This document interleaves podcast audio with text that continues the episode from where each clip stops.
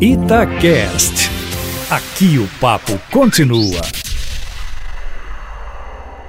Olha, antigamente havia uma expressão aqui na política mineira que dizia mais ou menos o seguinte: de bumbum de criança, de cabeça de juiz e de mineração, só depois da apuração, ou seja, só depois do resultado final. Os tempos mudaram, mas pelo menos com relação aos magistrados, as coisas não mudaram.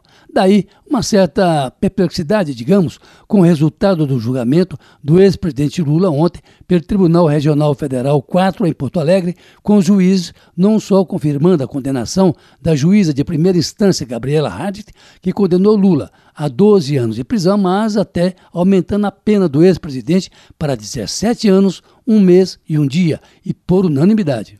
Na verdade, o TRF4 aproveitou uma brecha na decisão do Supremo Tribunal Federal de agosto, aquela que soltou o ex-presidente da Petrobras, Aldeni Bendini, e um outro diretor da empresa, porque o juízo original, a doutora Gabriela, deu prazos iguais para delatores e delatados e praticamente desconheceu esse entendimento do STF, que nem acordo ainda publicou sobre o decidido em agosto. E nesse vácuo, o TRF 4. Emplacou a condenação do ex-presidente em manifesta contradição ao que decidira o Supremo Tribunal Federal, mesmo com a defesa de Lula argumentando sobre a decisão do Supremo. Ou seja, para alguns críticos do TIF-4, o mesmo que aumentou também a primeira condenação de Lula no caso do triplex do Guarujá, obrigando o Superior Tribunal de Justiça depois a reduzir a pena, que houve ontem foi uma contestação da segunda instância a uma decisão do órgão máximo da Justiça. Daí a ideia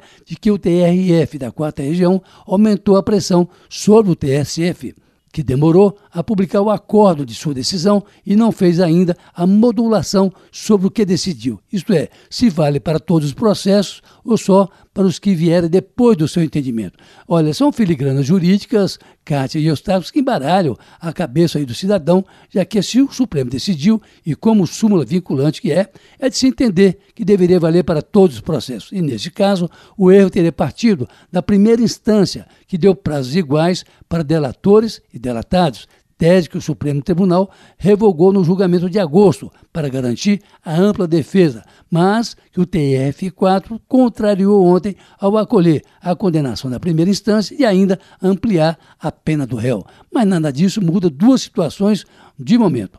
O ex-presidente continua em liberdade e assim continuará até o julgamento de todos os recursos, que começam lá mesmo no TIF4, com embargos declaratórios, e vai parar, com certeza, no Supremo Tribunal Federal, porque a decisão de ontem contraria o entendimento do STF.